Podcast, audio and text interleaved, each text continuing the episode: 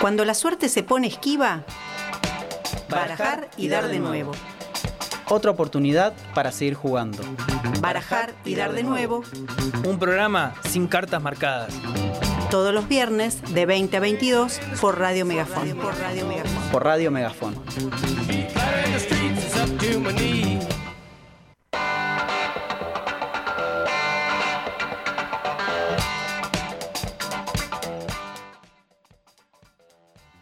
Muy, pero muy buenas noches y sean todos bienvenidos a esto que es barajar y dar de nuevo. Con estos lentes me presento ante mi público. ¿Cómo están mis compañeros Nico y Pau?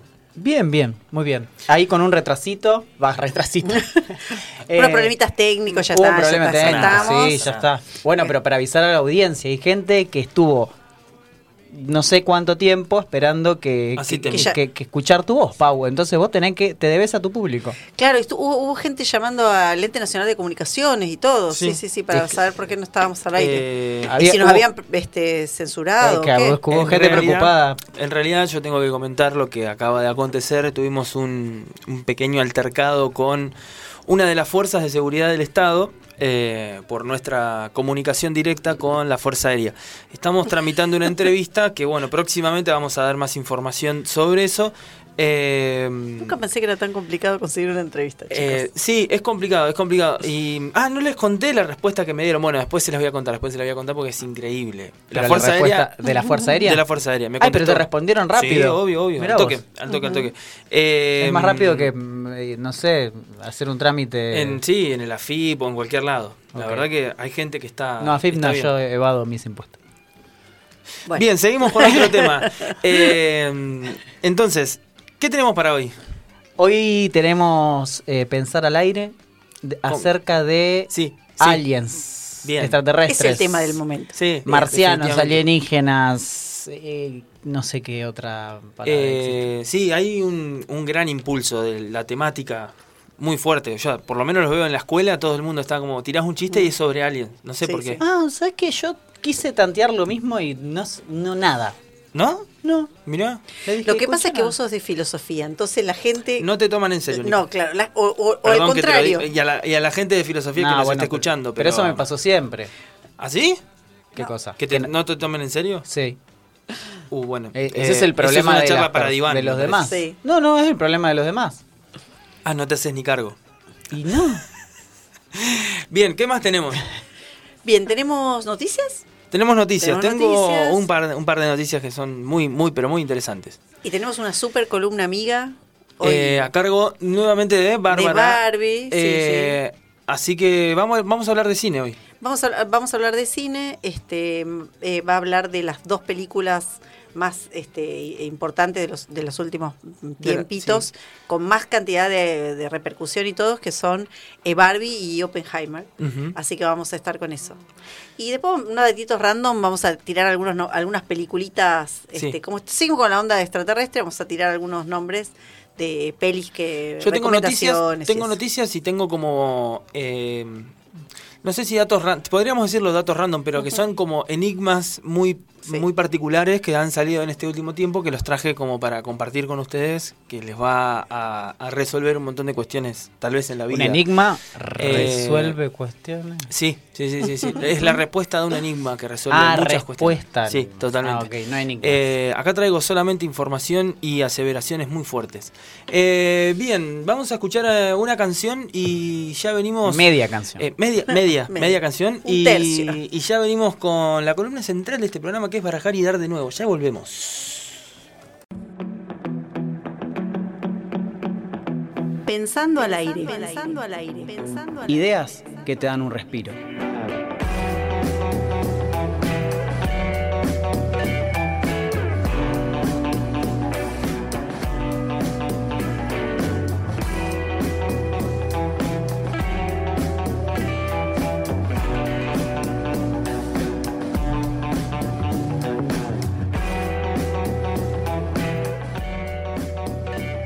Yo te dije que venían los extraterrestres, te lo vengo diciendo. Que yo te dije que había escuchado a uno que estaban diciendo que estaban viniendo, lo del Pentágono. Lo de Estados Unidos, no lo de la puerta, lo de Estados Unidos. Bueno, resulta que ¿sabe qué? Que mandaron un mensajito, yendo no, llegando. Estoy a dos cuadras, anda bajando. Cuestión, están, vinieron, no sabemos ni cómo se ven todavía, pero no, todos nos andan anunciando que ya llegaron. No sé cómo será, si es un contingente que vinieron hechos, si ellos compraron un paquete o si ahí vienen así sueltos a recorrer. No tengo idea tampoco qué andan buscando porque a mí eso de los norteamericanos no me lo venden, eh. Porque la, la película los extraterrestres caen todos en Nueva York, pero en la vida real andas a ver, capaz que te cae uno en José Cepán, no sé, en Neuquén, en Ichigualasto, donde vos quieras. Yo ya venía conociendo gente que decía, este no es de planeta, la verdad. Pero me quedaban las sospechas, ¿viste? Ahora se confirmó. Decime vos si no conocés gente que vos decías, yo sabía que vos no era de acá. Ahora se lo podía confirmar. A mí como humanidad nos agarran desprevenido, con el tender en el living, no estábamos para recibir visitas. Armamos unas cumbias, unos fernet, nos entendemos enseguida, eso es universal, papá.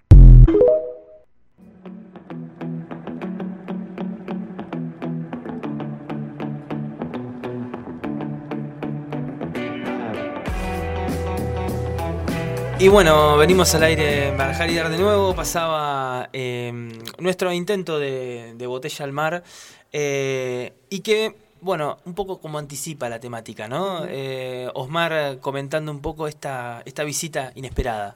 Sí, de, de alienígenos. Tremendo. No, eh, en realidad, brevemente comentar un poco lo que había pasado, eh, o sea, por qué, el motivo. Si yo no recuerdo mal, fue el 26 de agosto, si ahí quieren chequear la información. Que, de julio. De, de julio, perdón. Estábamos en agosto. Sí, sí. Eh, en el que un señor, en el marco de una audiencia, eh, en donde estaba en riesgo, o lo que se decía era que estaba en riesgo la seguridad nacional e internacional eh, de, del país, ¿no? O sea, de, de, Estados Unidos. No me puedo acordar el nombre del muchacho. ¿El senador? No, no, el, el que era ex agente de la CIA. Ah, o de, de, la CIA o del FBI. Eh, bueno, en, en, un marco de donde había cuestiones de seguridad nacional, eh, dice que habían encontrado restos biológicos no humanos.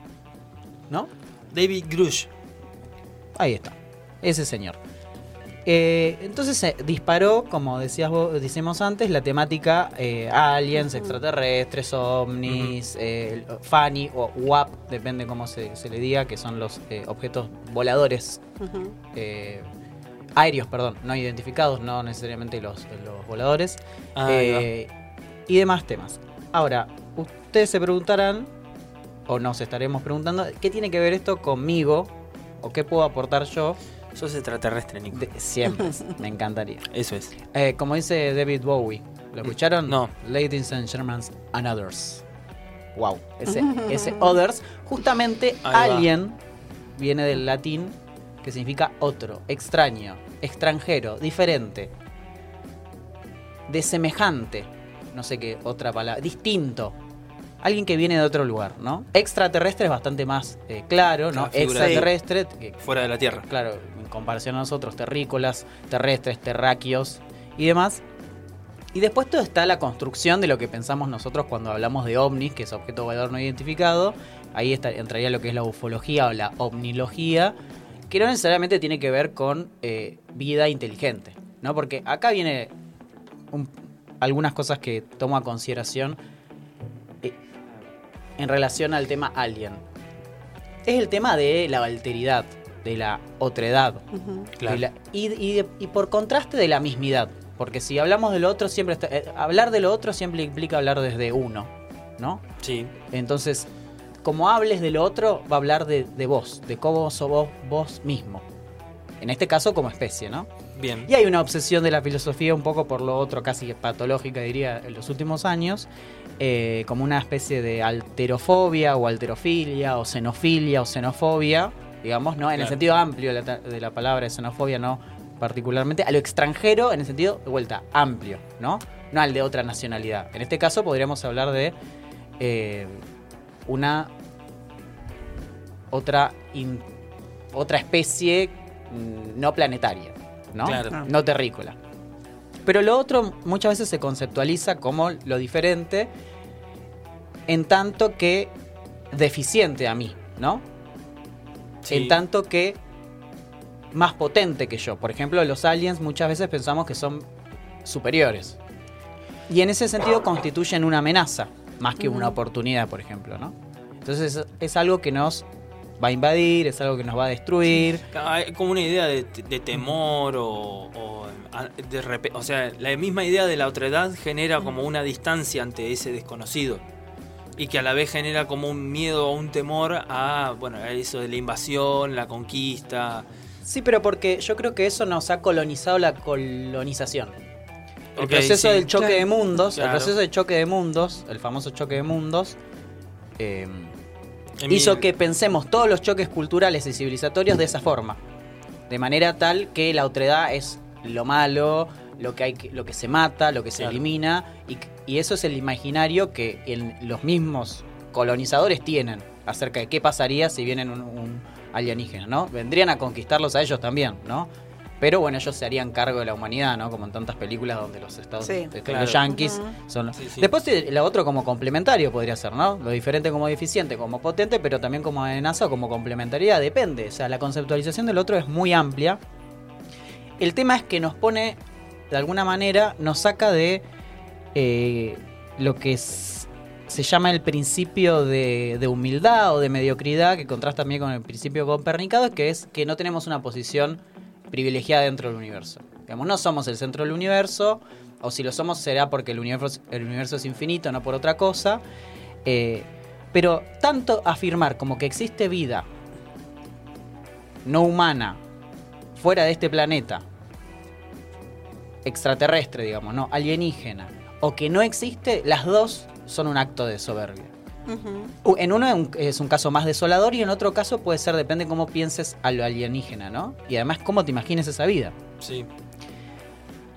Ahora, yo creo que eh, ahí, digamos, esto de la exclusividad o la excepcionalidad de lo humano no tiene que ver tanto con encontrar vida solamente, sino vida inteligente. Porque no queremos, o sea, sí, estaría bien encontrar bacterias, encontrar algún bicho, pero lo que más nos interesaría es encontrar algo que eh, sea superior a nosotros. Algo no solo superior o como nosotros, algo semejante, algún tipo de racionalidad, algún ser eh, que sea racional con el cual nos podamos comunicar, que tenga algún tipo de cultura no humana que no sea que no sea de este planeta, algún tipo de civilización otra que no tenga que ver con lo que ya conocemos. Y esa es la gran pregunta del estamos solos, porque en realidad cuando el Señor dice restos biológicos no humanos, eso podría ser básicamente un... Una bacteria. Claro, cualquier cosa. Sí. Pero inclusive podría ser una vaca de acá, de este planeta. Un resto biológico no humano, no dijo resto biológico no humano extraterrestre. Resto biológico no humano puede ser un gato. Muerto, obviamente, ¿no? Porque si es un resto. Entonces, ahí falta una palabrita que es extraterrestre. Él nunca, mm. nunca afirmó eso. Pero además. Buen punto, yo me comí la curva entonces. Sí, yo también. Y bueno, pero eh, claro, es que, es que eh, ese tipo de cosas se, da, se dan por supuestas, pero él no, afirmó otra cosa, nunca dijo otra cosa. Y además, eh, siempre descartamos a los otros que tenemos todo el tiempo. Eso es algo totalmente especista, digamos. Nunca pensamos en los otros como los otros animales, los otros seres vivos o los otros entes inanimados. Pero bueno, en este caso estamos hablando de vida. Ahora, la gran pregunta del estamos solos tiene que ver encontrar a otros que sean parecidos, pero no como los animales que conocemos acá, pero lo suficientemente de semejantes, pero lo suficientemente semejantes a nosotros para podernos comunicar. Es como medio complejo, ¿no? Es medio narcisista. pedimos todo. Pedimos todo, queremos todo, que sean bien exóticos, pero que nos se comuniquen, o sea, que sean eh, antropomórficos, pero no tanto, porque si no, bueno, entonces es como, bueno, ¿qué clase de vida estamos esperando que aparezca y que venga o a aniquilarnos o a comunicar? Cuando además la forma, la forma de, de vida, o sea, que, que tenemos en el planeta tiene que ver con una sucesión de, azares de la, de la genética que, va generando mutaciones y unas cosas quedan y las otras no, y en, relación a la modificación del entorno, con lo cual, ¿por qué habría que suponer que en otro planeta, que quizás con otras condiciones, va, va a surgir algo, va a haber la misma cosa de, de, azares de la genética que acá? O sea, es todo eh, lo que ponemos extra, ¿no? Lo antropomórfico, por ejemplo. A mí me suena hechos a la imagen y semejanza de Dios, en, desde esa línea, ¿no? Sí. Claro, eso sería imagen y semejanza de la criatura de Dios que somos nosotros. Claro, tal cual. Ah, eso tiene un nombre muy interesante eh, que se llama eh, chauvinismo del carbono o chauvinismo planetario, ¿no? Pensar que eh, aquello es como, en realidad pensamos, la vida que nosotros conocemos es, a base de, carbono, sí. Eh, de la química del carbono, de la química que, tiene orgánica, de química, primero de química orgánica, ¿no? Después de química del agua y después de química del carbono. Entonces la pregunta es, ¿hay otros tipos de modelos de vida, sobre todo racional, posibles? Bueno, yo he comentado un, un par de veces que vi ahí algunas series que son muy interesantes, Life Beyond o Vía Extraterrestre, que está en la plataforma de la N, que exploran esto, la propuesta de la vida basada, por ejemplo, en el silicio, de química del silicio, de aminoácidos, de nitrógeno, y son muy flasheras. Cuando está bien hecha, eh, es muy flashera. Y es un ámbito de la imaginación y la especulación científica, digo. Eh, eh, de hecho, es como física, física. Primero tenés que tener condiciones físicas diferentes, después condiciones químicas diferentes, después eso, condiciones biológicas, zoológicas, botánicas diferentes, y eso te va a dar como resultado sociedades, culturas, filosofías, éticas diferentes, ¿no? O sea, vas yendo a lugares. Esto se estudia, ¿eh?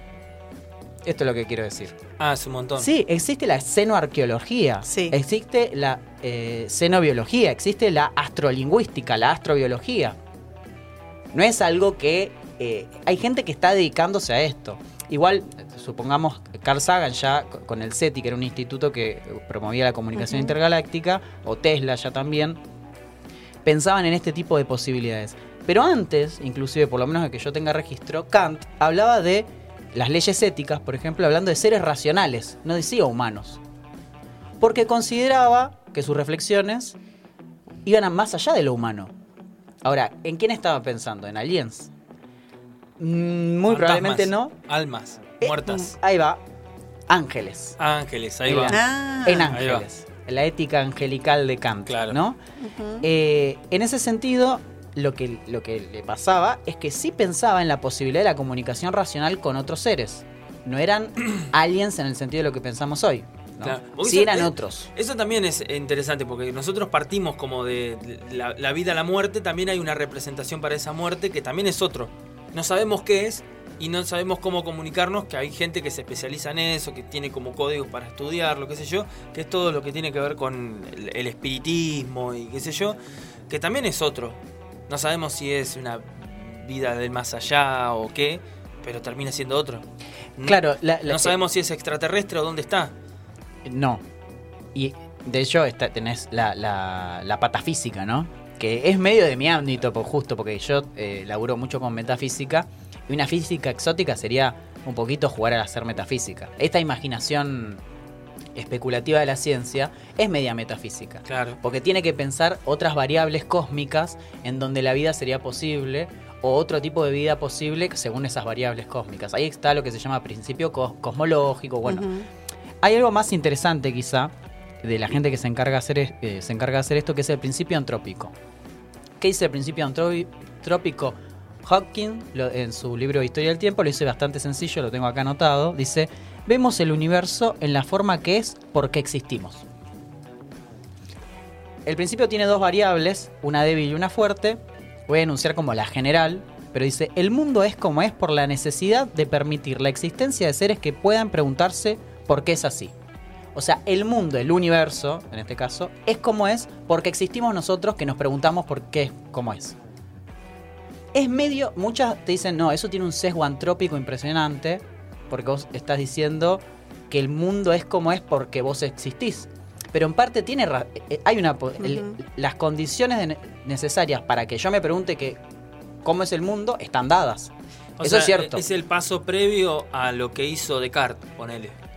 A ver. Y sí, porque o sea, la idea de que entiende Descartes, eh, cogito ergo sum, pienso luego existo, la idea de la, la concentración del ser, es como paso previo explicado a través de la física, ¿no? Obviamente que... Claro, son todas las condiciones físicas, biológicas, fisionómicas, eh, zoológicas, etcétera, que te dan el resultado de una vida compleja que se puede preguntar por la existencia misma de su situación en el universo. Exacto. Eso está dado o sea, eso existe, de, hecho, porque lo estamos haciendo en este momento. Mm. El problema es de eso sacar consecuencias cosmológicas. Por ejemplo, que el universo es así porque existe vida compleja. La, pregunta después, ampliar eso sería, ¿hay límites para la vida compleja en el universo? Eh, ahí hay teorías de lo que se llama el gran filtro, y escalas de civilizaciones. Hay tres tipos de civilizaciones posibles. Esto es interesantísimo el mundo que se abre, ¿eh? Muy, muy, muy loco. La escala de civilizaciones de, de Kardashev, un ruso, las ecuaciones de Drake o la paradoja de Fermi, ahí les voy a decir qué es cada cosa. La escala de civilizaciones dice que hay tres tipos de civilizaciones, básicamente. Unas que usan la energía de su estrella, de su estrella del Sol, por ejemplo, seríamos nosotros. Nosotros no estamos ni en la escala 1, ¿eh? estamos como en 0,7, una cosa así. Eh, Vendríamos a hacer una especie de cucarachas del Sí, somos, somos unas cucas. Las cucas. Las cucas del universo todavía. Después habría una escala 2 donde esa civilización aprovecharía no solo la energía de su estrella, sino del su sistema solar. Y una tercera escala de civilización eh, que aprovecharía la energía de toda su galaxia. Claro. O sea, eh, muy superiores a lo que nosotros podemos. Sí, total. Estamos en cualquiera. estamos, estamos siempre con la idea de que el progreso es la colonización de eh, el Sol, el sistema solar, la galaxia. Hay una cosa ahí muy metida que es la forma en que se ha desarrollado la historia occidental, ¿no? Eh, para mí hay que tener cuidado. Después está la ecuación de, Drake, que es, la forma en que tienen de estimar cuántas civilizaciones eh, podrían existir, ¿no? Dadas las probabilidades, pero eso, dadas las probabilidades de que exista vida en otros planetas, en todo el universo. Pero hay algo que se llama paradoja de Fermi, que es la aparente contradicción es aparente porque no la sabemos, no tenemos pruebas empíricas de esto, entre esa alta probabilidad de que existen otras especies de vidas diferentes a las que conocemos en nuestro planeta y de civilizaciones sobre todo, y la ausencia de pruebas. Porque si es tan infinito, si hay 10.000 estrellas o 10 millones de estrellas, no me acuerdo el dato, pero mucho, por cada grano de arena en el mundo, ¿cómo puede ser que no tengamos pruebas de otras civilizaciones? Bueno, una de las teorías dice que somos la primera civilización de toda la historia del universo que ah. volvería a ser un poquito esto del narcisismo. Pero también es probable que sea así. Entre las probabilidades que existen, ¿por qué no seríamos la primera? ¿Por qué no? Entonces, quizás somos la primera civilización en la historia del cosmos. Eso sería muy loco. Eso es un montón. Es un montón. Esa afirmación es un montón. Es un montón, pero podría ser posible. Hay gente que baraja eso y juega con las probabilidades, ¿no? Sí, Ahora, si no somos la primera y hay un montón de otras, ¿por qué no nos, no nos contactan? ¿Nos manipulan? ¿No les interesamos? Bueno, hay alguna, algunas teorías al respecto que dicen que no nos contactan porque somos demasiado este, eh, limitados para esas este, civilizaciones. O sea, vos no te contactarías con unas bacterias que encontraste en un asteroide, que de hecho encontraron este, eh, signos de bacterias, la presencia de bacterias en, un aerolito que encontraron en la Antártida. Eh, o sea que la, prueba de que de vida extraterrestre está más o menos dada, digamos, bacterias. Las bacterias ya, ya no nos, viste, no nos interpela tanto. No emociona. Bacterias muertas. Voy a terminar con eso, sí. Sí, sí. No, no, iba a decir, eh, este, digamos, y mm, en realidad está como eh, probado ya, digamos eso. Digamos. Es que está, chicos. Tal cual, eso yo iba a decir. En realidad lo que dice este señor no es una... La novedad es que sean naves, ¿no? Y estén voladas y bueno, un montón de cosas que no viene, no viene al caso en relación a, a, la prueba de vida extraterrestre que más o menos ya estaría, ¿no? Ahora, eh, tenemos varios problemas con la, con la vida con...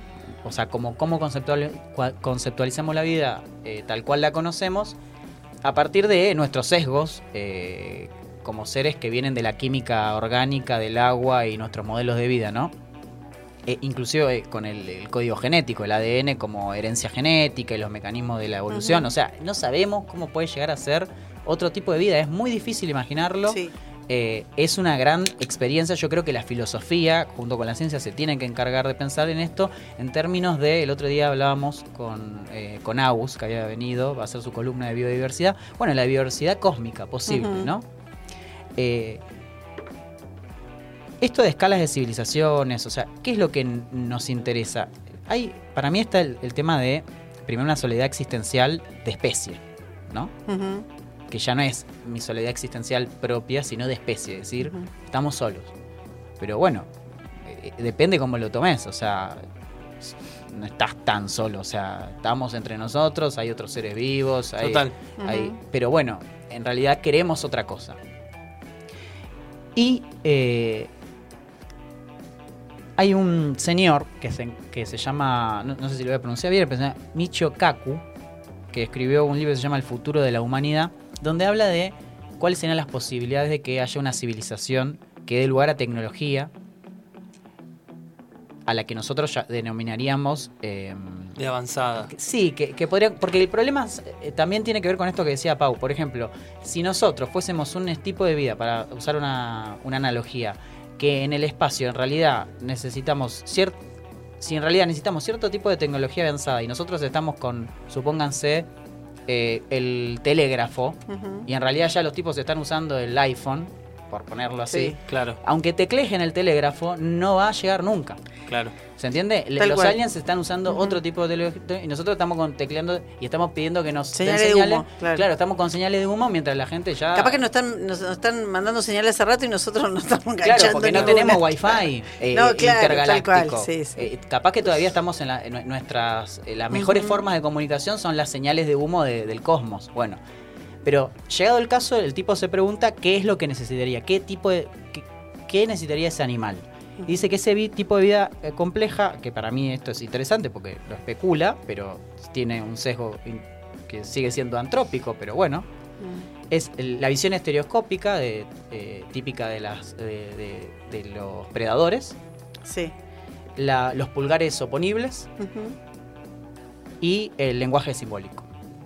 ¿No? Esa sería la fisionomía, el resultado, esto que vos decías, ¿no? De lo previo a Descartes, todo lo que necesitaría para decir pienso, luego existo y después de crear toda una civilización con la tecnología con suficiente para comunicación interestelar. Esos serían como los hitos, digamos. Claro, eso sería la combinación del principio cosmológico, que es la que te da la consistencia de un cosmos, que da la posibilidad de un ser que se pregunte, y no solo que se pregunte, sino que vaya al encuentro de otro tipo de eh, seres y civilizaciones. Pero a mí lo que más me, para ir cerrando, esto de la falta de prueba empírica y la soledad existencial de especie, eh, y también a riesgo, hay una, un concepto de, Neil Bostrom que se llama riesgo existencial. Dice que una de las posibles formas de que eh, nos extingamos es con la amenaza de una de vida alienígena, pero bueno, eso es otro tema. Primero dos cosas. Una, esto es una lo que pasó fue una especulación metafísica, científica, filosófica de largo alcance o una operación mediática o política. Bien. Yo estoy por la segunda, no sé ustedes. Yo también. Esa es mi, mi como mi conclusión. Pero después hay algo que me molesta un poquito más, que tiene que ver con buscar algo radicalmente otro, demasiado otro, exageradamente otro, y ni siquiera así, para saciar nuestra capacidad de asombro, ya la tenemos tan aniquilada, tan hecha pelota, que necesitamos algo muy, muy loco. Eh, porque vieron los memes que salían, eh, eh, llegué, no sé qué, un alien bajado, loco, el kilo de azúcar está mil pesos. Claro, O sea, no me vas a asombrar. Bueno, un sueldo me compro un pollo. claro. Exacto. Y Dussel tiene una frase que voy a parafrasear que dice, el otro es el milagro de, su existencia a partir de mi mismidad. ¿Qué quiere decir? Que yo mismo no puedo engendrar lo otro. Porque lo mismo nunca puede dar lo otro. Lo otro existe, es, es ahí. Y todo el tiempo estamos con lo otro. Ustedes en este momento, esta mesa, el lugar, el milagro del mundo que existe, esa, ese don, esa gratuidad de las cosas que se dan, ya está dado ahí. ¿Por qué vamos a buscar el misterio tan afuera, tan lejos, cuando está tan cerca? El hecho solo de existir debería asombrarnos. Pero bueno, evidentemente necesitamos estímulos de civilizaciones hipertecnológicas, eh, con aliens, con, no sé, formas de vida completamente alucinantes, para poder asombrarnos un poco más. Y eso sí me preocupa un poco, ¿no? Como cada vez nos está faltando eh, retomar el enigma visible que es el mundo. Ok. Ok. Me quedo con eso. Tremendo. De la, falta de sorpresa. Tremendo. Está genial.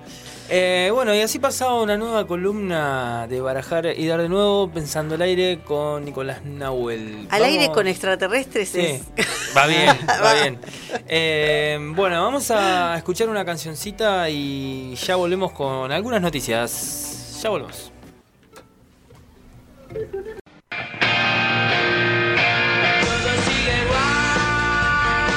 Columna amiga, columna amiga. Es viernes y en Barajar hacemos previa. Birra, pizza y amigues. Birra, pizza y amigues. Birra, pizza y amigues.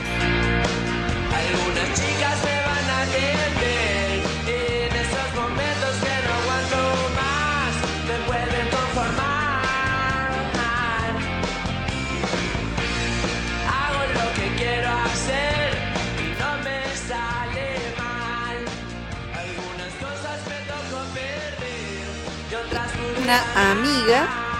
Eh, así que, bueno, acá la tenemos a nuestra amiga este, de, de esta tarde, la señorita, señora Barbie. Sí, Ah, Barbie. Barbie. Barbie López, que no. Barbie. Sí, me, me tiene que decir Barbie. E.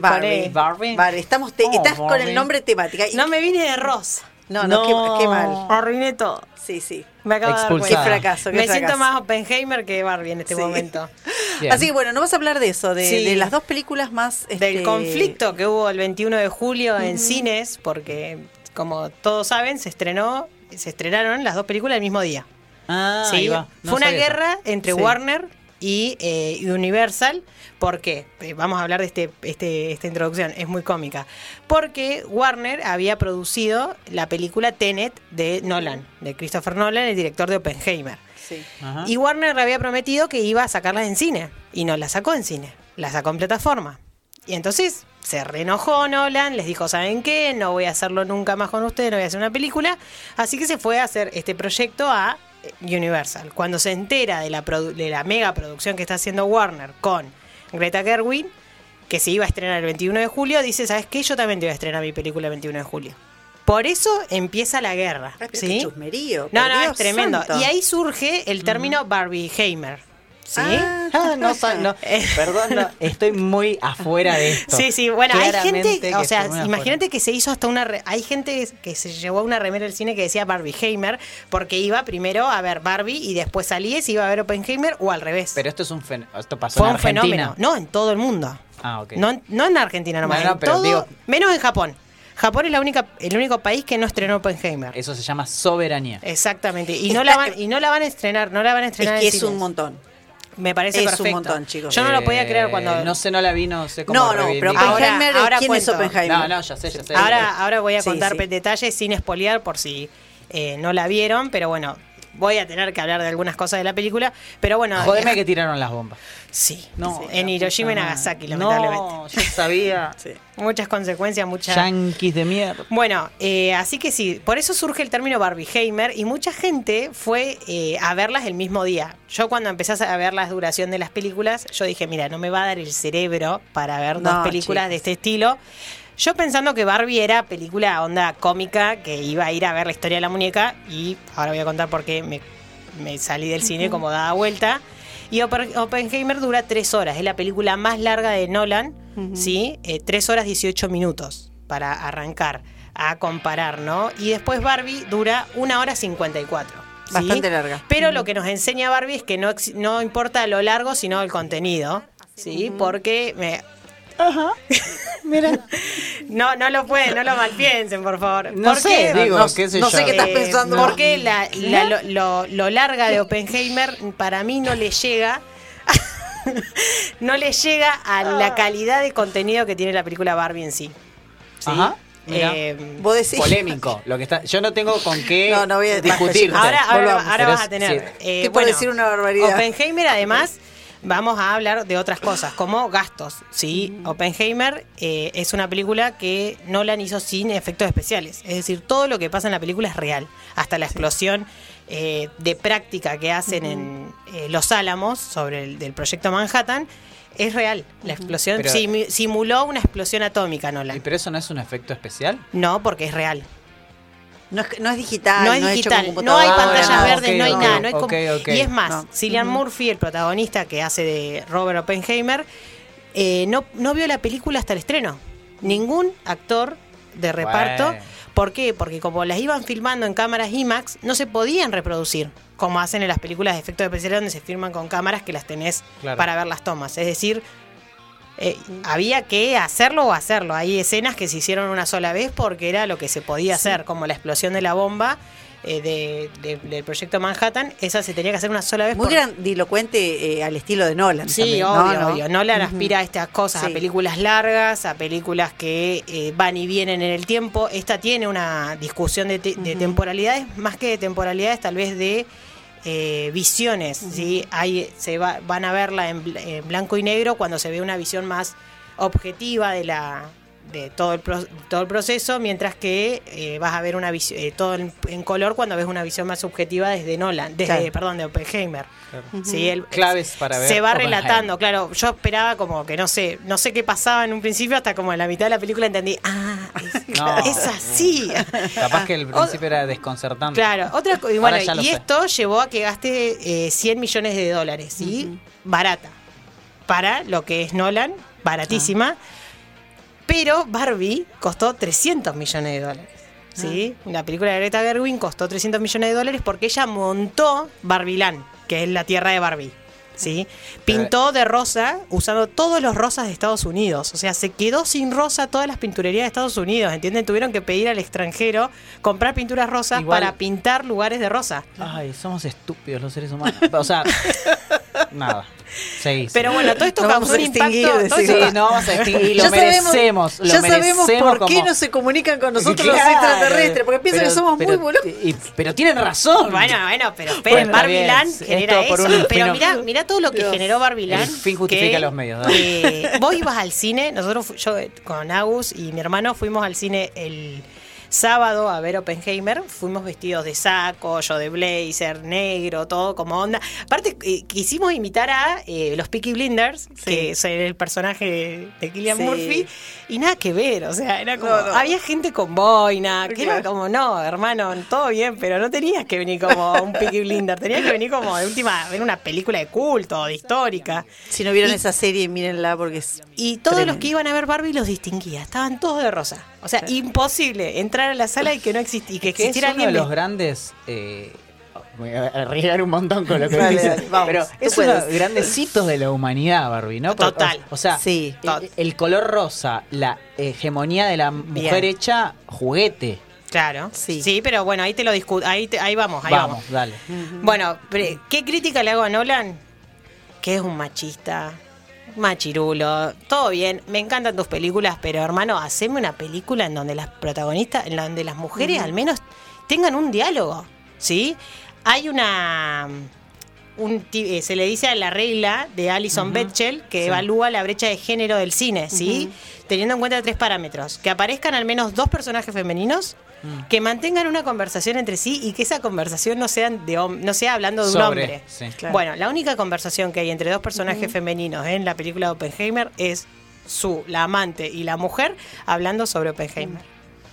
No ah, sabía que tenía un amante. Y nada más, sí, y es más, eh, no, no, no, me conté. Baja, baja a todas las mujeres que tuvieron importancia en el proyecto Manhattan, porque no es que eh, eran todos eso te a preguntar. las mujeres, las mujeres fueron como no existían, eran las que tecleaban las mecanógrafas, se le dice, las mecanógrafas, mientras que todos los hombres eran los que crearon la bomba.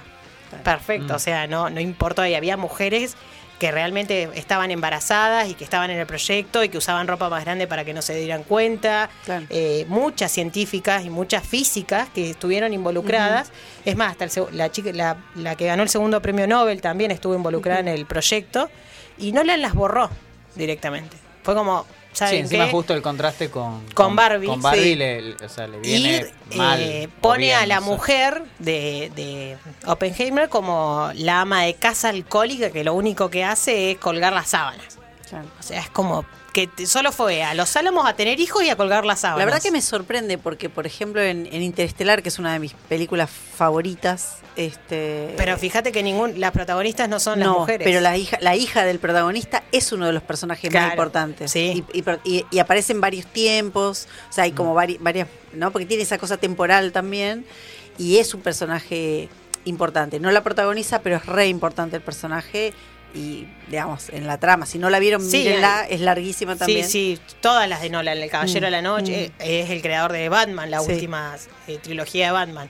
Así que mm, compleja la, película además de la complejidad que tiene que sea una película de Estados Unidos para Estados Unidos no eh, seguimos charlando este tema de eh, el, retomando el audio viste que todo cae en, Nueva, en Estados Unidos tal cual. el estadounidense En esta película se relata, bueno, eh, cómo Estados Unidos sí llega a crear la bomba atómica y por qué Alemania no.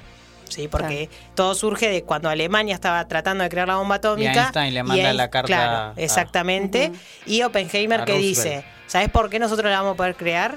Porque nosotros no, tenemos antisemitismo. Es que sí. Eh, está perfecto, Sí. pero bueno, y ya ahí marcó, ¿viste? Después marca mucho, mucho la guerra con Rusia, mucho la oposición con Rusia, eh, todo el tiempo muy fuerte contra el comunismo, que está bueno, pero bueno, como que justo las comunistas eran las mujeres también. Las dos mujeres que hay son las dos mujeres comunistas, entonces todo bien, Nolan, pero Es un montón. claro. haceme, haceme otra, otro Bueno, papel. igual de la voy a ver, quiero decir, porque No, quiero- no, sí, es un peliculón. Aparte, tiene cosas, o sea, lo fantástico que es el IMAX, que es la calidad en la que Mm. lo graba. graba eh, la- son 18 kilómetros de cinta, Claro. como para darnos una idea. Eh, sí. Sí, oh, me Die- acabo de hacer una idea. 18 kilómetros de cinta, ¿entendés? De Sí, cinta- sí, pero no, no- de la cinta esa que no chiquita. sé, claro, entiendo, pero no no Que no, no- lo puedo traducir a calidad de imagen. No, no, a- digo a, a la es que la historia es la película más larga en cinta IMAX. Ah, está bien. Son 18 kilómetros, que es lo que marca la- la- lo, lo largo de la película. Claro, pero no me puedo hacer una idea de la imagen, ¿se entiende? No no puedo decir es- Porque no está en K, en K claro, gigabytes, nada, claro, no es digital. no- es el- no me puedo- claro. igual aunque me digas, no, la calidad es de 100 terabytes. O 1080, que no idea, entendés. qué sé yo, sí. Pero bueno, Ay, eh, Nolan te- como que revaloriza eso y lo que busca con esta película es eso, eh, crear una película antigua, o sea, antigua, estamos hablando de mitad, mi- mitad de los 1900, pero bueno, una película Lo vieja. suficientemente grabarla antigua donde Mirta estaba forma- viva, por Claro, grabarla a la forma vieja y conseguir eh, todos estos efectos, o las no efectos, a él le molesta que digan efectos también además. Estos... eh, Qué pesado. Sí, sí, a- hay cosas que lo he visto en entrevistas y digo, dale, Nolan, todo bien, pero Va. no soy Spielberg. Dale, Nolan. No, No soy te estoy Lucas, pidiendo. todo bien, pero Basta, me enoja. Eh, pero bueno, y tenemos el contraste que es Barbie. ¿sí? Nosotros fuimos, vimos Oppenheimer el sábado y el domingo fuimos a ver Barbie. Yo, espe- yo Fueron iba- de rosa. Fuimos de rosa, obvio. Eh, yo, la verdad que cuando... ¿No habría que ir de azul? Mm, si querés podés Sí, ir de azul. No, digo, Pero como para ahí mantener vamos. el... ah, Eh, bueno, para perdón, para perdón. hacer Ken, Y decís no vos. sé, no sé, no conozco mucho el universo Barbie. Bueno, el universo Barbie eh, es lo que vos decís, una muñeca. La primera que surge es en 1969 por Ruth, que la crea, en- eh, le pone Bárbara por su hija, ¿sí? O 1959, no me acuerdo bien ahí el, el- el número. Pero ¿por qué la crea Barbie? Mitad de siglo. Mitad de siglo. ¿Por qué la crea? Porque estaba cansada de que su hija jugara con muñecas a ser ama de casa. Ella quería que su hija juegue con muñecas que le enseñen a hacer profesión. Sí, porque imaginémonos que sale, la primera Barbie que sale es la Barbie estereotípica, que está bien, te entiendo, el estereo, que, que es la protagonista, que es Margot Robbie, la Barbie estereotípica rubia, cuerpo perfecto, eh, ojos celestes, divina. El famoso 90, 60, 90. Claro. Eso es No, una- no Exacto. tiene. No, eh, ¿No es la, así? la Barbie eh, no, no tiene unas medidas antropomórficas Pero reales. como que todo el mundo pensaba que Barbie era 90, 60, 90. Y Claro, y no. No sé, yo, yo ese es como mi estereotipo de, de Sí. cuando era chiquito se decía eso. Sí, sí, sí. chiquito, No, pero digo, las medidas de la Barbie, si, si fueran medidas de una. Para que tenga esas medidas, no sé, sería- una persona tendría que medir más de dos metros. Claro, Para que, ah, tenga, entiendo, para que entiendo. puedan tener Es esa proporción. claro. Es desproporcionada a la medida humana real. Claro. Y entonces eh, surge la Barbie estereotípica que es para la hace para que su hija empiece a jugar con algo que no que no le enseña a ser madre, porque todas las muñecas te enseñaban a ser madre en esa Sí, sí. época. La cocinita, Y ella la- entonces dice, bueno, y después creó a la Barbie médica, a la Barbie doctora, a la, Bar- a la Barbie investigadora, a la Barbie policía, y ahí vos vas hoy al mercado, pones Mattel, entras a la página y tenés todas las profesiones de Barbie. ¿Sí? O sea, y cada una te viene con sus accesorios. ¿Una que arma bombas?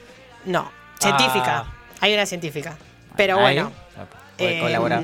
Pero, eh, ¿qué pasa con Barbie? Todos íbamos al cine, todos, todas, todes, esperando la historia de Barbie. Y de repente nos encontramos con una historia de una Barbie que empieza a cuestionarse un montón de cosas, como por ejemplo, ¿por qué mis pies están en empeine todo el tiempo? Sí, porque los, las pies de la Barbie todo el tiempo están así. Claro. Ah. Me explico, está, para los que no me están viendo, están siempre, en Siempre de puntapié. Sí, sí, sí, claro. tipo de bailarina. Claro. Claro. Y cuando nosotras éramos chiquitas, yo me acuerdo con mis amigas que nos preguntábamos, che, ¿por qué no podemos comprarle zapatillas? ¿Me entendés? Era como... Ah, ¿nunca tuvo zapatillas? No, no, siempre tacos o zapatos. Claro. Ah, porque siempre está de punta de pie. Y, no- y no, y no es articulada esa partecita del pie. Claro, no se mueve. Claro, no anda en ojotas, por No, ejemplo. no, no puede. Barbie nunca anduvo en Anda en ojotas. tacones altos Sí. de playa. Ah. Y, y No, alpargata nunca. insoportable. Y eh, también tenía su casa perfecta de Barbie, que también la podías comprar, y su accesorio favorito, del de todas, que era el Ken. El Ken es un accesorio de Barbie. Bien, eso, no, eh, bancamos vamos, a, vamos eso. a partir de ahí que a- ni siquiera se llama Ken, se llama It is Ken. O sea, el nombre es Esto. is, es esto. O sea, eso se banca. Claro, se rebanca. por- Cosificación. Total. Pero Sí. ¿qué pasó? Hay muchos hombres enojados con esto. Hay, hay muchos hombres que salieron Ay. ofendidos de ver Barbie. Y tengo una, tengo Ah, una ¿es amiga que dejó al chongo porque se dio cuenta que no era por ahí. Cuando terminaron de ver Barbie, el chabón re enojado le decía, no, que ¿por qué se burlan de esto, de lo otro? Y yo era como, cuando la vimos con Agu, Agu lloraba al lado mío, ¿entiendes? Perdón, Agu, si te estoy quemando, ¿no? No. Pero Agu lloraba al ¿Pero lado llorar mío. de qué? ¿De risa o No, de- de, de- la de emoción. emoción? Porque hay diálogos. Mencionan la palabra patriarcado 50 veces para arrancar, ¿sí? Entonces quiere decir que vas a ver una crítica al patriarcado, que uno no se la espera.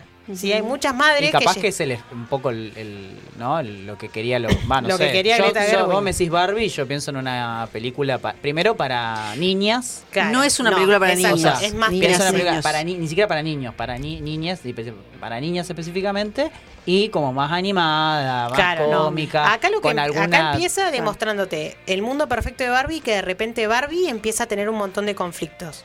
Y, com- y va a la Barbie loca, que es un personaje, Mm.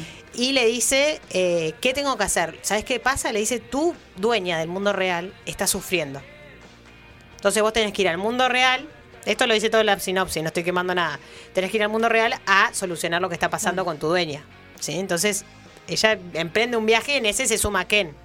Y ahí pasan un montón de cosas en el. O sea, lo que supuestamente Greta Gerwig quiso hacer es que Barbie baj- pusiera los pies en la tierra y se diera Claro. cuenta de todo lo que estaba pasando. Y hago una pregunta. Yo antes decía que eh, Barbie es un, un momento dentro, dentro de la historia de donde la mujer hegemónica aparece como un juguete. Y hay toda una pedagogía ahí, del, de- desde los colores hasta, bueno, los zapatos que nombraban, de cómo se es mujer. Claro. Más allá de que tenía como, digo, pregunto, es- esta es mi pregunta. Más allá de que tenía como un motivo liberador, por lo menos ese era el motivo Sí, de, de de la la creadora. ¿No hubo después como un- una especie de reapropiación? Para mí sí hay una reapropi- reapropiación eh, por parte, a partir de lo, de lo que hace Greta Gerwig, ¿sí? Porque antes era recriticada Barbie como muñeca. Nadie le iba a comprar una Barbie a su hija en este contexto donde el feminismo cuestiona a Barbie. Porque yo como feminista fue en un corte, che, pero Barbie está mal. Y después me di cuenta como, no, Barbie me enseñó, porque mi mamá me la regaló cuando yo era chica y me, me la regaló como, esta es Barbie, sirve para que vos juegues y pensar que no te comprabas el que te comprabas otra Barbie porque necesitabas otra otra amiga o otra Sí, no era compañera. Max Steel, digamos. claro, y vos todas pensamos que el novio real de Barbie Max era Max Steel. Steel, no Ken. Ken era como el que estaba decorado en la Ah, casa de. Barbie. Sí.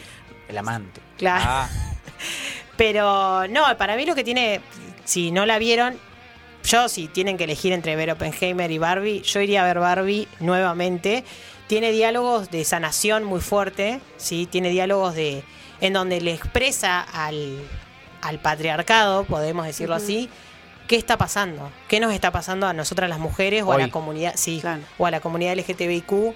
¿Qué, está- qué nos pasa que no te lo podemos transmitir? Y bueno, Greta Gerwig lo pone en palabras, que lo tiene, eh, es un diálogo que tiene una de las protagonistas que yo lloraba. La chica al lado mío lloraba. Agus estaba como muy serio en ese momento. Era- Maggie rió. eh, todos lloran, claro. Pero te juro que en ese momento, cuando pasa ese diálogo, no hay sonido en la película. Está el diálogo solo y era todo el cine en silencio. No. Y terminó la película y con todas las mujeres que, aparte con mujeres, eh, madres jóvenes, con sus hijas que la llevaron y le iban explicando cosas, yo veía eso, eh, se generó como un, che, qué hermosa peli, o sea, era como, hay que ir a verla. Me parece que, eh, que hay que ir a verla sin prejuicios, ¿no? Porque eh, yo he, he leído algunas cosas, yo no la vi todavía. Muchas cosas hater, eh, no, no la viste, o sea, hater de dos tipos. De una de gente que dice, bueno, el estereotipo del patriarcado, bla, bla, bla. Para que no la viste y la gente que la vio te está diciendo, es una película que cuenta otra cosa. O sea, anda a verla y después decidí que no te gusta, yo eh, creo eso.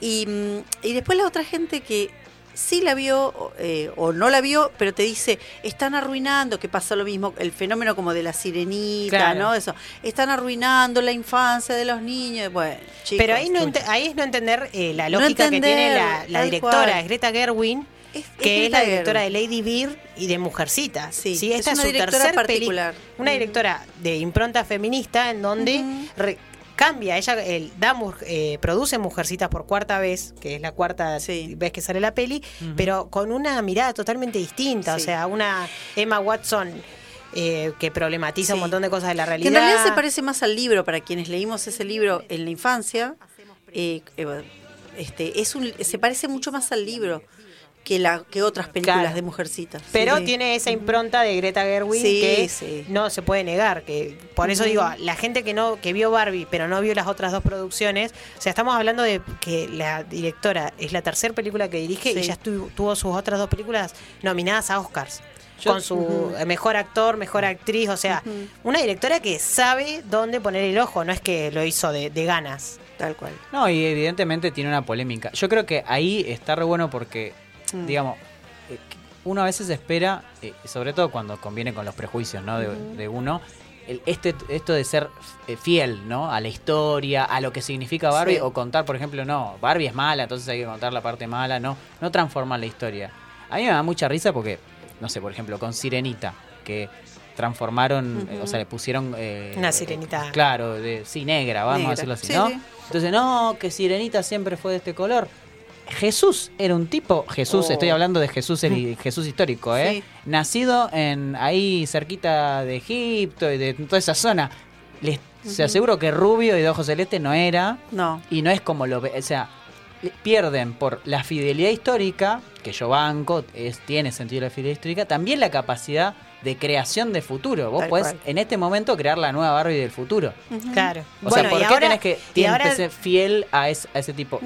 Puede, o Total. sea, puede ser que haya una discusión en torno a eso, Sí. pero también hay que poner la, la posibilidad de crear nuevos imaginarios sobre la mesa. Si no, está todo el tiempo... estático y no Tal se cual. puede discutir.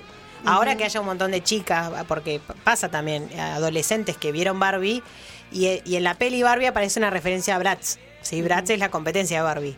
Eh, Ah, no. no. sé si sabías, la- las Bratz son las muñecas de cabeza gigante, Sí. zapatos gigantes, labios gigantes, ojos gigantes. Eh, aparece una referencia a ellas que la critican a Barbie. Que le dicen, ah, eh, ¿sabes por qué no queremos las Barbie? Porque ustedes nos enseñaron a que hay que ser estereotípica, que hay que ser Ah. así, que hay que ser así. Y Margot Robbie en esa parte de la película queda como, pero si yo te hice feliz. O sea, claro, porque te, la hiciste feliz en un momento y después Tipo más la muñeca de trapo, no, No, no, No, no, no, no, la- Son unas muñe- muñecas como la Barbie, pero, pero tienen otra estética, digamos. Como más grotesca. Claro. Como ma- más de, no, más son de bellas igual. Ah, ok, a mí me parecen No, no, bellas, conozco, pero tienen otra otra Me- me so- forma. ¿Saben qué me sorprende? El universo que... des- Ah, ahí va, ahí va. Eh, el universo que desconozco de todo esto. Sí. Bueno, es- y hay ahora una- Tendrías que ir a Y- verla y vos es- que no sos del universo Y esto es un, Barbie. esto es un, despile, Sí. un, des- un despegue de Mattel, porque Mattel va a empezar a sacar películas. O sea, estaba apostando con Barbie a ver si funcionaba. ¿Y saben qué le respondió la taquilla? Que sí, o sea, yo les mencioné anteriormente que salió 300 millones de dólares la peli. Sí. Entre gastos y lo que más gastó fue marketing. Mm. O sea, gastó 145 mil produciéndola y 155 mil en marketing. O sea, más marketing de lo que costó la película, que es algo irracional. Mm. Pero bueno, le respondió cómo en su segunda semana de estreno lleva 800 mil. Perdón, 800 millones de dólares, superando a Guardianes de la Galaxia 3. O sea, estamos hablando de que se volvió una de las películas más No- taquilleras. No sé cuál es. Bueno. Estoy muy afuera del cine. Igual banco mucho que vuelva al cine de. ¿No? De. Ahí de, de gente, de grupo. Medio que nos acostumbramos, encima con la pandemia en el medio, nos acostumbramos a ver solos en casa o de a parejas, que está bien, no, no, pero me parece que está bueno Sí. esto de ir, ¿no? Sí. A compartir sí. todo el fenómeno cine en una pantalla No, tremenda y después salir con el y sonido. seguir charlándolo, porque fue cosa de llegar a casa y. se vuelve un fenómeno. Che, y vos viste, y te metías a TikTok y había un montón de videos de repercusiones de Barbie o de Oppenheimer, y vos estabas como todo el tiempo hablando de cine, y está re bueno que, que esto que vos decís, que vuelva al cine. Sí. Porque se había perdido, y, y lo que pasó últimamente. Había mucho, mucho pastiche, mucha remake, Sí, mucha. exacto. eh, de- de Rápido y Furioso 13, qué sé yo. La. Sirenita es el otro ejemplo, Mm, claro. Indiana Jones es como que Misión Imposible, como que seguimos sacando sobre lo que ya hay Sí. y nada nuevo. Y en esto Greta Gerwig hizo una apuesta, bueno, también Nolan, a algo nuevo. Y la verdad que las dos películas Medio que le pegaron, ¿no? Esto, no sé Sí, si. voy Pero a ahí, decir, ahí no yo, hay ahí alguna digo- complicidad. ahí yo digo, hay un error de Barbie, que Barbie ap- Ah. apalancó a Oppenheimer. Ah, claro. Porque como salió esta guerra, Barbie Heimer, que con esto quiero cerrar, eh, apalancó a que la gente diga, bueno, voy a ver Barbie y después voy a ver Oppenheimer. Porque, ¿qué pasa? Barbie no me va a hacer pensar, es lo que pensó la mayoría. Claro. Y después iba a ver Barbie y te comía como, no. Claro, estabas, estabas viendo cómo tirar una bomba y decís, eh, eh, ¿seré de- Pero esto es cómplice del patriarcado o- patriarcado? o cómo? Claro, claro. Pero bueno, hay muchas ref- referencias en Barbie. eh, esto que vos decías del color rosa, bueno, también está eh, la referencia del Ken. O sea, y mucha crítica eh, todo el tiempo a lo normal, lo normativo, lo, lo heteronormado también. Es buenísima en ese sentido a los cuerpos que no, ¿sí? Porque Barbie, ella también... eh, ella entiende que, que ella es única, que nadie va a ser igual que ella. Y su creadora se lo dice, porque en un corte tiene una- un diálogo con su creadora y le dice, yo te creé a vos nomás, el mundo creó a todas las otras. Claro. Y es como, es verdad, o sea, y todos quedamos como, sí, es verdad. Y, y yo, uno dice, bueno, puede pasar que te regalaron una Barbie por, por regalo en un cumpleaños. Y muchas le dimos mucha personalidad a las Barbie. O sea, yo me acuerdo que yo les pintaba el pelo, que las, yo decía Barbie lesbiana con mi vecina. Nos juntábamos a jugar con las Barbie y como no había Ken Ah, no, esto y no es- había esto Max es, Steel, esto es ideología de género. era Barbie lesbiana, ¿entendés? Y teníamos ocho años. Y bueno, y ahora me acuerdo y digo, claro, tal vez por eso salí así también, ¿viste? Uno piensa como, pues, tal vez le respondía al sistema de esa forma, pero nos pasaba de que y te pones a hablar con, con muchas chicas de nuestra edad y todas tuvieron Barbies y también les cortaron el pelo, las dibujaban. Sí, mis Como- hijas también. Como que no había un límite, que la Barbie era así. Así que bueno, si tienen que ir a ver, vaya, Bueno. elijan cualquiera de las dos, pero bueno, yo le pongo un porotito a Barbie. Bien. En tu escala de, eh, de, de estrellas Barbie, del 1 al 5, Barbie, sí. cuatro. Y Oppenheimer. Dos. Uh, bajo, bajo. Dos, dos. Yo- ¿Sabes uh, por qué? Yo voy a ir igual. Porque Bueno, sí, bien. sí, pero no, no está bien. Por, cuando después que vayas, eh, porque no hay eh, no hay un mea culpa en Oppenheimer. Ah, Ah, bien. Sí, como que en ningún me cagaste momento. igual. Como- yo pensé que. Mataste millones de personas Sí, y no yo pasó pensé nada. que eso iba a Claro, pasar. como que el único que le pasó eso es a él y hasta el presidente dice sa- que está el diálogo No, no, que existe, no, no, nada. dice algo referente y vos quedás como en serio, o sea, eh, lo único bueno de Oppenheimer es que aparece el cuadro de San Martín. ¡Ay! Ahí va. No sé si sabían. Eh, No, no, le no. podés dar media estrella más. Bueno, ahí sí, dos- 2,5. 2,5 por el cuadro. Aparece en, el, en la oficina oval del presidente. Sí, sí, sí. Dicen que. Bueno. Porque era- se la regalaron a eh, Roosevelt, Ah, Ajá. bien, no sabía. el cuadro. Qué bueno, me da curiosidad ahora. Bueno, eh, bueno, así pasó este Barbie en la columna de, De Barbie y y, Oppenheimer. Este, nuestra columna amiga, muy interesante. Vayan a verlo, no seamos prejuiciosos, prejuiciosas. Vayamos a ver y después digamos que nos gustó, no nos gustó. Eh, desde no, un lugar no, no prejuicioso me parece que está bueno. Te Sí. puede no gustar tal cual, o sea, está bárbaro, pero no prejuzguemos porque estamos hablando de una cosa Sí, distinta. ca- Está aparte, a- aparte, candidatas al Oscar, las dos pelis, candidatas al Oscar eh, Margot Robbie como mejor actriz, candidato al Oscar Cillian Murphy y para mí candidato a, a mejor actor de reparto eh, Ryan Gosling y Robert Downey Jr., que me olvidé de hacer esa aclaración, la hago ahora rápido. Estás todo el tiempo en Oppenheimer diciendo, ay, ese actor lo tengo, ay, ese actor lo tengo, ay, ¿de dónde? Porque claro, son, Las son eh, 50 actores de reparto que fueron protagonistas en otras películas. Claro. O sea, Claro. Estás todo el tiempo... Tremendo cartel. sí, sí, sí. Tremendo, así que bueno, Así que bueno. disfruten. Bueno, vamos a escuchar una musiquita y venimos con lo que nos queda de barajar y dar de nuevo. Lo que pasó, pasó, pasó, pasó. El podio de noticias de la semana. Cosas que pasan en el barrio fino.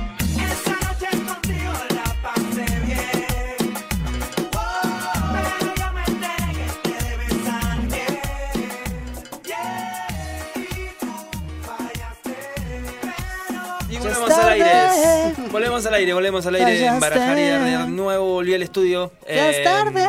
Ya es tarde. pasó, pasó. ¿Querías hacer karaoke? Que él quería. Él quería hacer karaoke. Le contamos a la audiencia La que. asesina, una vecina, Ya está, una listo. especialista. Ya está. Corten acá. Ya te dijimos que no, no Ya puedes está. imponernos el karaoke. Claro, dijimos, loco. no vamos a hacer karaoke al Basta. aire. Que se Basta. maliciosa. Eh, el- Noticias. eh, bien. No, estaba pensando en el, en el eh, Ajá. sketch de Capuzoto. Eh, el que hace, escribe reggaetón, ¿no lo vieron nunca? Ah, sí, sí, sí. Eh, eh, que tiene un, un ventilador un con ventila- un culo, y que gira. latino. Latino. Latino. Yo soy latino. Dios. Latino Solana. La- Latino- Esta latina donde nos bañamos. Latina donde nos bañamos, increíble. Qué grande, boludo, qué grande. Eh, bueno, noticias. Eh, relacionadas con la música, sí, relacionadas con la música, tengo noticias. Diga. Eh, empiezan los 10 shows de Luis Miguel. Ah, sí, el otro día Sí, lo vi. ¿Qué 10 es? Pero, shows bueno, no, seguidos. No, se habla de. Uno tras otro. Está muy cambiado. Le voy a decir así. Eh, yo la verdad que no, no lo he visto No lo vi. ¿Será personalmente. ¿Será él o será el doble? ¿Vieron que tiene un doble? Nah, uno que le. si, si es el Sí. doble, canta Es- es muy como bien. Bueno, es que, es que el parece que hay un. McCartney. Parece que hay un chabón. Un chabón salió una vez a- en los medios diciendo que él era el doble de Luis Miguel que había y que una de las veces que vino a la Argentina que hizo un montón de show, en algunos cantó él. El chabón canta posta, canta re bien. canta Claro, bien. canta re bien. No, Sí. porque Luis Sí, Miguel sí, tiene un vozarrón. Sí, Un sí. Más canta allá muy de un montón de otras cosas. A uno le Sí. puede gustar o no gustar, pero es un gran, Sí, un gran cantante, sí, gran cantante. Un dato, Sí. un dato. Frank Sinatra le mandó una carta felicitándolo por canciones que había hecho. Claro. O sea, ya que Frank Sinatra te reconozcas como. Sí, sí, tal cual. Pero se murió Fernando Sinatra. Si era tan grande porque se murió. Claro, por Dijo, eso. eh, bien, entonces Luis Miguel se presenta en el Movistar Arena. Eh, 15.000 personas entran dentro del Movistar Arena y junta. Saladita. la- eh, sí, una No, entrada bastante. 15.000 personas solo para Luis Miguel. Eh, sí, son 10 shows, así que son 150.000 personas. Claro, pero es podría haber. Bueno, Es un montón. ¿Cuánto estará? Eh, y a la vez, el día de mañana se presentan los fundamentalistas del aire acondicionado en Jesús María. Sí, ¿por qué no fui? Estoy Eh, diciendo. Yo también. Me estoy diciendo a mí Así mismo. que ¿Por qué no me organicé para ir? Uno de los más importantes shows de este año también para los fundamentalistas, Mm. porque vuelven a Jesús María después de muchísimos años, eh, del año 2004, para ser. eh, ¿van a ser preciso. jineteadas? Eh, puede ser que haya un poco de polvo, pero no necesariamente de una jineteada. No, Eh, pero pues. ¿Se puede domar un aire acondicionado? Ah, para su casa. Para su casa, piénsenlo. Eh, bien, entonces el día, de el día sábado 5, el día de mañana, a las 18 horas se abren las puertas en el anfiteatro de la ciudad de Jesús María para que el recital se lleve adelante a las 21 horas. Se esperan alrededor de 45.000 personas. Eh, así que bueno, nada, un, un recital muy, muy importante para los fundamentalistas y bueno, para la música argentina ¿Se va a también. streamear algo o no? No, eh, No. estrenaron el viernes pasado el show que llevaron adelante en el Estadio de Huracán, que está muy, muy bueno. Tres horas de show que son... Sacó unos eh, temas el indio también. ¿no? También ¿no? hace... Sí. El día miércoles de la semana pasada sacó dos canciones. Y Acru, te, te sumo a tus noticias. Acru sacó un tema que se llama Trono que me gustó mucho. Bien, perfecto. Sumamos eh, artistas que van sacando nuevas canciones. Bien, eh, esta semana, ¿sí? Esta semana tengo una, un dato que seguramente que ustedes saben. Se celebró el primero de agosto el Día de la Pachamama. Sí. Sí. ¿Y qué se hace el Día de la Pachamama? Se toma caña con Se ruda. toma caña con ruedas. Bien, perfecto. Se toma caña con ruda. No tomé este año la. Yo tampoco. Eh, yo tampoco. Eh, Yo tampoco. Listo, boludo. pero después nos preguntamos por qué nos va mal como Tal país.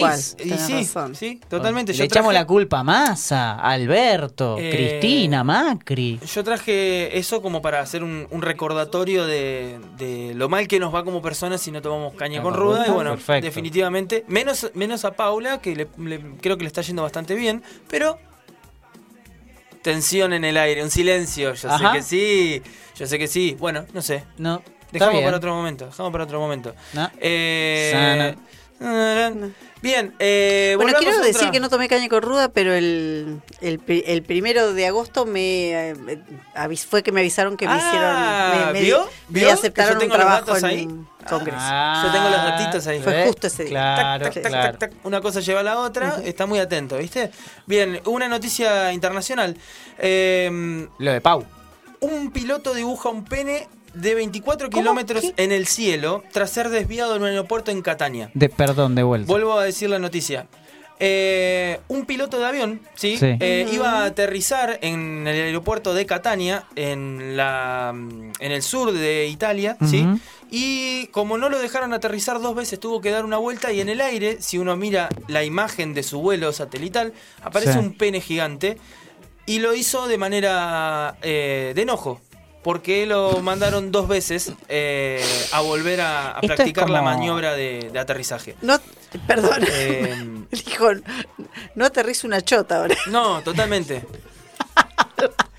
Lo, lo dejé picando a ver si. Ya me voy, ya me voy. Está muy, no, está no, bien, está está perfecto. De hecho, te tenés que quedar. Eh, sí, Pero sí, sí, pará. sí. Estoy, eh, estoy desmintiendo es- que el otro día un amigo me dijo este, digo, eh, que yo era la, la seria del programa.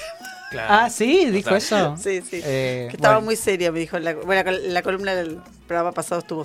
Bien, Puede y- ser, pero- Sí. Esto es como, vieron que, no sé, bueno, hay como una pulsión ahí fálica de, de Sí. dibujar chotas, ¿no? Sí, hay chotas por todos lados. En, en la pared, en, en la, cosa en la mesa de Y en, cosas. la, como- y en la adolescencia te, te ¿Pero dibujaban en el banco para pero que este chabón te lo llevó otro, arriba. es, como el, rey el rey de todo eso Sí, o sea sí. el chabón lo llevó al extremo lo Claro. hizo falta que lo Para que hagamos lo a nivel satélite. hablando de extraterrestres necesitamos una chota dibujada en el medio del sistema solar Claro, una cosa así. Eh, estaba leyendo justo una noticia que eh, se juega en Italia el- la Copa Pepino, se llama. Y el, el trofeo es un pepino gigante, así como mm, Fálico. fálico, ¿no? Qué bárbaro los fálicos, ¿no? Eh, sí. Es- Sí, me- recién acabo de leer una noticia en Instagram que Debe ser- de- por eso no se comunica Eh, con nosotros no, alienígenas. Volvemos a sostener lo Esos mismo. bichos que tienen, eh, al que uno tiene de, un- de ese coso. Exacto. Así, no. Ah, Bueno, Ah. y la última noticia que traigo, eh, sigo con,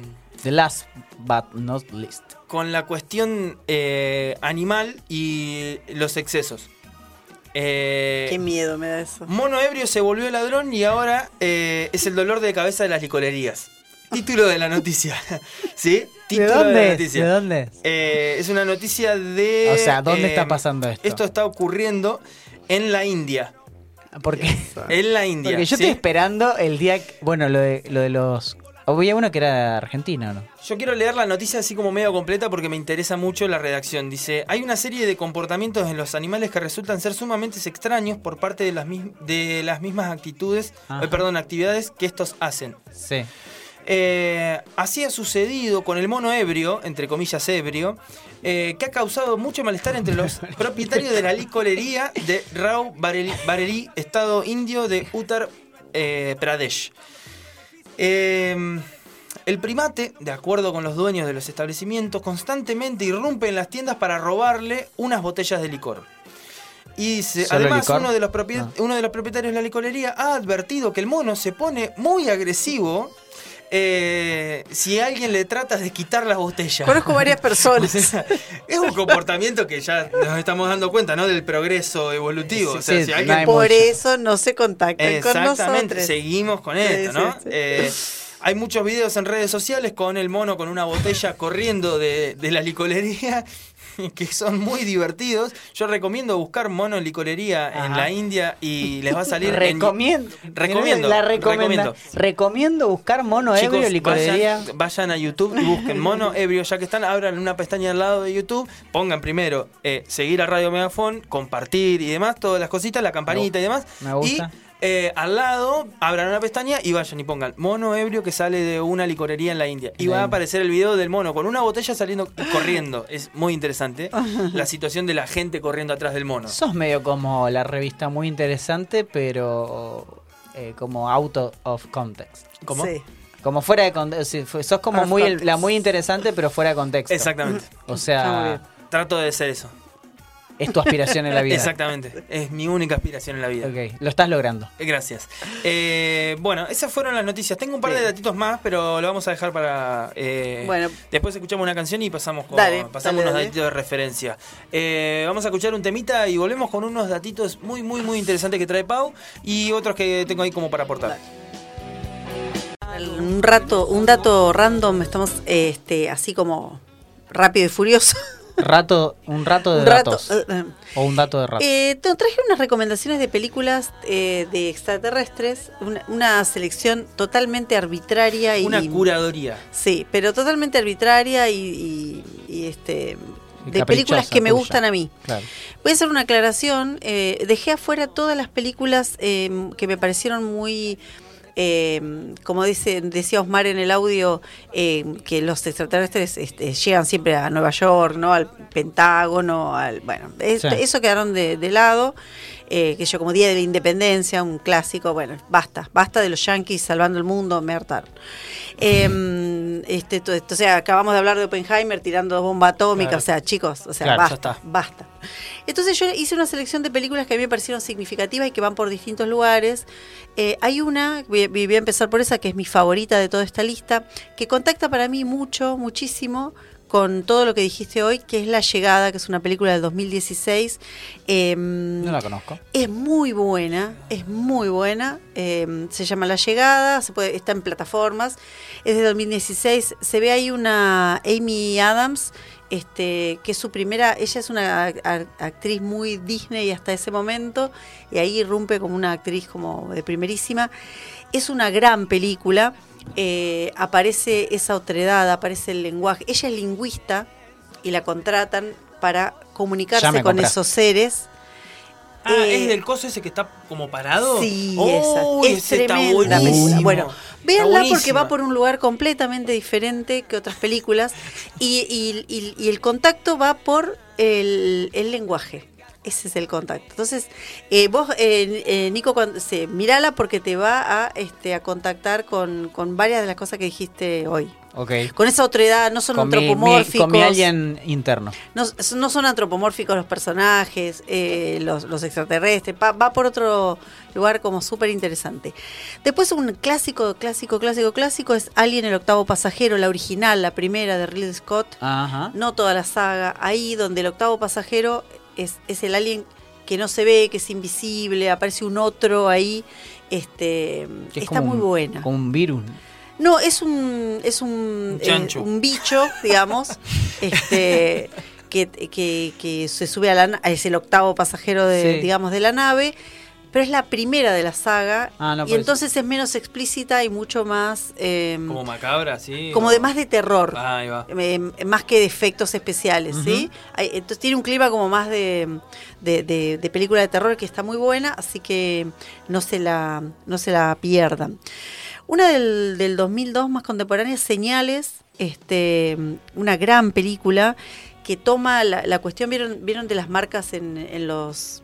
Esas marcas circulares, Sí. bueno, esa En temática. Perú, en... Em, no, no, Claro. no las líneas de Nazca, Ah. las que dejan en los pla- en los en los sembradíos. Ah, sí, sí, Bueno, sí. Hay toda un una polémica con eso, eso, hay tengo un montón montón. Con Mel Gibson y, y Joaquín Phoenix, una gran película, muy, muy interesante. Eh, una para reírse mucho del 96, si no la vieron, mírenla, de Tim Burton, este, Marcianos al ataque. Sí, increíble. Tremenda película. Es Increíble. para reírse Muchísimo. mucho. Bueno. Es muy, muy irónica. Muchísimo. Eh, Está muy buena este, un- muy Tim Burton, la estética, Sí. todo es muy muy buena, eh, muy divertida. Si no la vieron, rescátenla. Y la última, eh, un recontra mil clásico, la película de extraterrestre más tierna de la historia, este, que es ET, el extraterrestre de Steven Spielberg del 82. Está re- reprocesada, se ve en muchísima mejor calidad. Es una hermosa y bella película, muy tierna, muy nada que ver con la invasión. Este, Claro, al contrario, esa, ahí se ve la autoridad esta que vos decís, nosotros haciendo de malos y quienes lo, lo toman a, a- a los niños, son los niños, las niñas en esa película, ¿no? Los, este, las infancias que adoptan ese extraterrestre donde esa, esa otredad este, amenazante y todo no está presente, ¿no? Desde ese lugar de, la, de, de los niños y las niñas. Así que me parece que en esta selección eh, contacta un poco con, con algunos de los temas que vos este, tocaste hoy. Así que bueno, les Eh, propongo que vean Yo sumo pelis. una, sumo una peli. eh, Se llama Paul. No sé si la vieron. Es una- película. Ay, suena. Una película de humor. eh, muy buena, pero muy buena de humor. Es un, un alien, ¿sí? Que cae. Y encuentra a dos personas que van a la Comic Con. Al encuentro de la Comic Con en Estados Unidos, en California. Claro. Y eran dos personas del Reino Unido que venían a Estados Unidos a recorrer Estados Unidos y a dos amigos, ¿viste? Y mm, se encuentran con un alien. Se sube un alien arriba del auto que se escapa del área 51 en Estados Unidos, en el desierto. Y el chabón hacía como 50 años que estaba dentro del área 51 y ya se sabía todo el mundo humano, todas las películas, todos los clásicos, entendía todo. Y el chabón tenía una vida eterna y le podías dar vida a otra cosa. Claro. Tenía un poder. Nah, es muy buena peli. Bueno, muy bueno. buena peli, es para cagarse de la risa. Barbie nos, nos sugiere, nos suma a la lista Lilo y Stitch. Increíble también. Lilo Ahí va. Ah, es buena. Es Ahí muy va. buena, muy buena, muy Ahí buena. va, ahí va. Así que bueno. Eh, Y yo sumo a la, a la última que ya se dijo, pero no la quiero dejar pasar, que encima ahora vienen tres liternautas ya, ya, Ya, ya, ya. eh, donde está Dylan Thomas, Interestelar. Interestelar es una tremenda película. Interestelar, No es de extraterrestres. no. En particular, pero es, eh, Es mí- una de mis películas eh, favoritas de espacio ciencia ficción. exterior, ¿no? Claro. Sí, sí. claro. Eh, bueno, eh, nos fuimos. vamos despidiendo ya de esta Nos nueva vamos. edición de Barajar y Dar de Nuevo. Ya están los tres liternautas ahí Estoy eh, cansado de en la gatera. Eh, bueno, le damos muchas gracias a toda la gente que nos escuchó, que nos aguantó durante estas dos horitas. Eh, y será hasta la próxima, hasta el próximo viernes, 20 horas. Gracias. Hasta el infinito y más allá. Acá, por Radio Megafon. Por Radio Megafon. Por Radio Megafon. Comodoro, rágase mi piel un largo viaje al desierto cruel. Tus ojos verdes son así para mi ser.